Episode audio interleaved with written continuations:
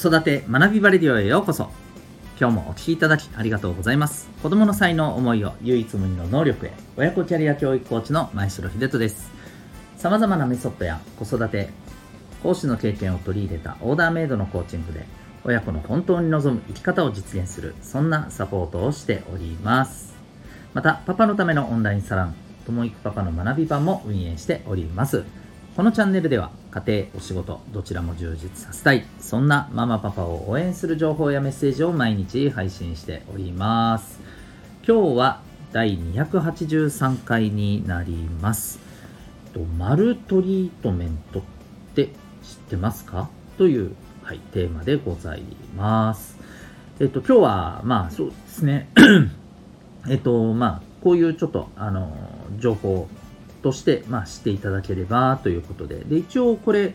あの教室マルトリートメントというですね、えー、書籍も出ているということですので、まあ、興味ある方はこの書籍の方もチェックされてみてはと思うんですけど、はいえー、とこれはちょっと最近見た、えー、ニュース記事のシェアと、まあ、それに関してちょっと私が思うところということで、えお伝えをしていきたいと思います。え、っとですね、まず、えー、教室マルトリートメント。うんまあ、教室はいいとして、マルトリートメントって何だろうかと。えー、まあ、丸というのが、どうやらちょっとね、否定語悪いみたいなね、なんか意味合いの、はい、言葉のようなんですね。で、トリートメントっていうのは、あの、なんとなくね、言葉は聞いたことあると思うんですけど、まあ、取り扱いとか、そういう風なあの意味になります。つまり、えー、不適切な、まあ、扱い方、うん、なので教室マルトリートメントっていうのはいわゆるあの、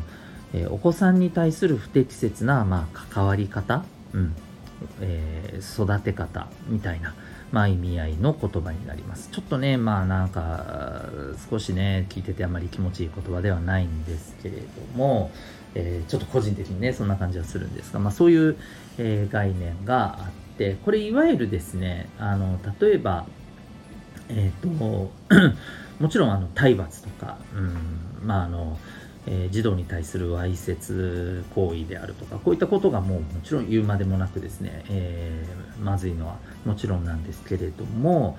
例えばですね、えー、そこにはあのまあちょっと違うんですけれども、うん、例えばお子さんに対するちょっとしたこの関わり方の部分で、まあでもこれちょっとしたではないんですけどね、例えばですね、ー、まあ、勝手にすればとかね、うん、じゃあもういいよとか、なんかもう見捨てるような、例えば関わり方をするとかですね、えー、あるいは、えっ、ー、と、え、励ますとか、まあ、あの称賛とかそういうことを、えまあ、いわゆるあの、まあ、そういうタイミングでそれをしなかったりとか、あるいは威圧的な、えー、まあ、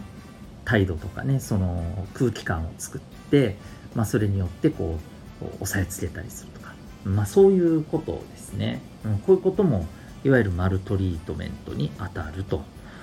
いうふうに言われています。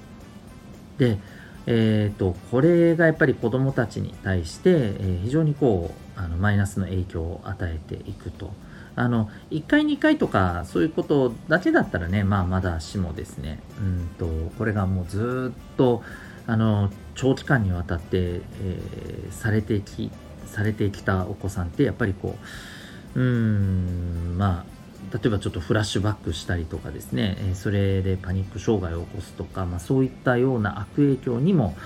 えー、まあつながっていくというふうに、え、言われています。これはあの公認心理師の方がですね、まあ、この、え、先ほどご紹介した著書の中でもですね、おっしゃって、いるんですね。うん、で、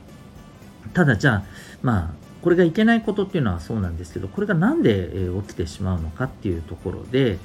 えー、ここで、まあ、あの言及されているのがですね、えー、いわゆる、まあ、先生方、教室というところでいくと、まあね、当然、え、教員の方になりますけど、教員の方自身の不安とか、うん、恐怖とか、焦りとか、こういったところがやっぱりですね、背景としてはあると。つまり、えー、こういうふうないい指導をしないと、うん、まあ、自分の立場っていうのが非常にこう責められると。常にそれが気になって、まあ、そういうふうに、えー、こう子供たちに、えー、接してしまうと。うんえ、というところだったりね、えー、あるんですよね。もちろんあのうんまあこの先生お一人お一人の,、まあ、あの資質というところの問題でもあのあるかもしれないんですけどもそれだけではなくてやっぱり環境がそうさせているという部分も正直あると。うん、なので、えー、まずこの教員の方自身の不安とか焦りっていうところを、まあ、どうやっぱりこう、えー、クリアしていくかっていうところがやっぱりあの大切になるということなんですよね。でこれってまあはっきり言って教員でだけではなくて親としてっていう観点でも同じことが言えると思うんですよね。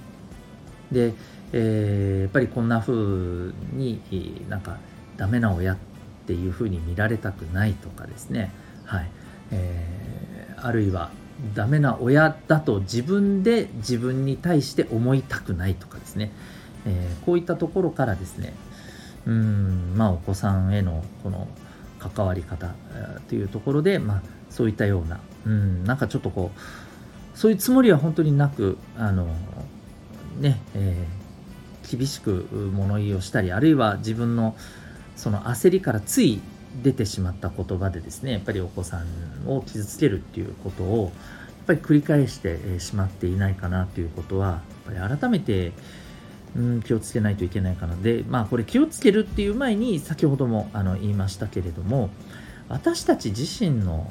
そうですよねやっぱり心身の健康っていうところを大切にする、うん、つまり、まあ、簡単に言ってしまえば私たち自身がやっぱり人生をもっと楽に、うん、楽しめるようなあのそのためにまずどんなところから、えー、大切にするかと。ちょっと逆説的な感じはしますけれどもお子さんを大切にしたいならやっぱり自分自身を大切にしていくっていうところがね結局のところやっぱり重要になるのかなというふうに思います、はい、このチャンネルでも、まあ、これまでえーと、いろんなアプローチからですね、まあ、自分自身のケアっていうところが大切ですねということはお話ししてきていますけれども、うんまあ、これは本当にね、何回あの触れてもあの足りないとか多すぎるあ足り足りないだな、そうだな。はい。多すぎるっていうことはね、逆にないのかなと、うん。何回言っても足りないぐらいじゃないのかなというふうに、思ったりしています。はい。えー、まあ、もしですね、ちょっとこれ興味がありましたら、この書籍の方、私もね、ちょっと読んでみようと思うんですけれども、教室丸トリートメントという、はい。えー、ちょっと言葉でですね、検索されてみてはと思います。えー、私たち自身をねで、それでダメだと、こうやってる自分があかんっていうふうに責めちゃうんじゃなくて、うん、あのそうではなくて、本当にあの全く逆でですね、えー、私たちが一体何に焦ってそうなってしまってるのかなと、焦んなくていいのになと、大丈夫だというふうに、あのもっと自分がえ楽に生きられるっていうことを重点に置いて、まあ、どんなことからじゃあ、え行動をとっていくかということではないかと思います。はい、私たち自身が、え楽になることでお子さんに対しても適切な関わり方になると思います。でこれはもちろん先生もしかりでございます。はい、あのまず、え、自分たちのですね人生、生き方えこれが日々ですねどんな感じなのか、楽しく楽に、まあ、あの少しでもね切り替わっていけるようにどんなことができるのか考えていきましょう。というわけで今日はですね、え教室丸トリートメントって知ってますか？というテーマでお送りいたしました。最後にお知らせでございます。えー、私が、えー、運営しておりますお父さんのためのオンラインサロン、ともいくパパの学び場というものがございます。えー、興味がある方はウェブサイトへのリンク貼っておりますので、えチェックされてみてください。お父さんたちがですね、え日々忙しい中で、えながらで学ぶことができたりですね、あるいは、え楽しく、えー、交流、様々な形でですね、え、交流して、まあ、自分自身のですね、はい、充電だったり、え息抜きだったりというところにつながるような、そんなオンラインの場を、はい、提供しております。えー、ぜひ興味ある方はご覧になってみてください。それでは最後までお聴きいただきありがとうございました。え、また次回の放送でお会いいたしましょう。学び大きい一日を